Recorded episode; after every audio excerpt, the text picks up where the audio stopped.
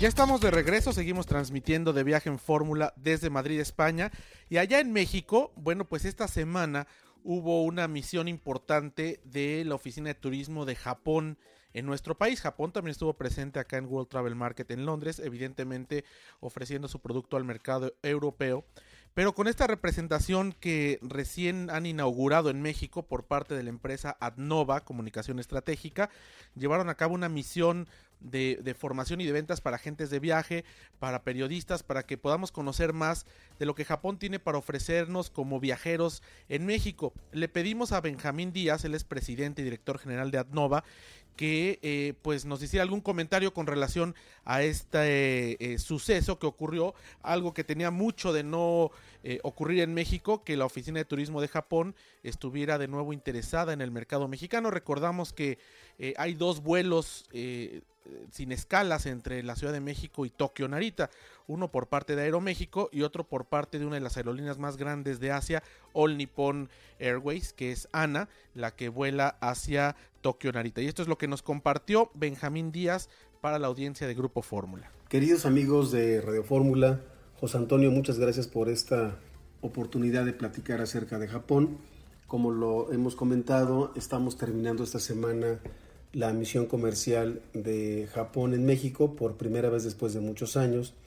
Y entre lo que me gustaría destacar es que esta misión comercial encabezada por Rosario Villalobos, specialist, especialista en promoción ah, turística de Japón para el mercado mexicano, directamente de la oficina de Los Ángeles, representación directa de JNTO, que es la oficina oficial de representación de Japón, pues hizo unas presentaciones muy interesantes en varias ciudades de la República Mexicana, destacando que estuvimos desde inicios de la semana en, en Guadalajara, luego pasamos por León, luego llegamos a Monterrey y finalmente hoy cerramos en la Ciudad de México con una nutrida participación de operadores turísticos, agencias de viajes importantes que venden Asia y por supuesto la participación de las líneas aéreas. Aquí eh, cabe la pena destacar que eh, Rosario Villalobos señaló claramente que eh, el mercado mexicano tiene un gran potencial.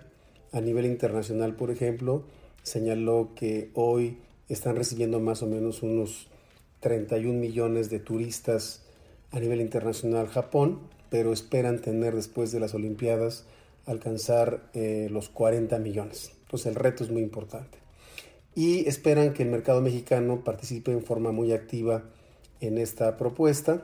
Eh, por ejemplo, señaló claramente que eh, más o menos eh, al año pasado, a cifras de cierre del año pasado,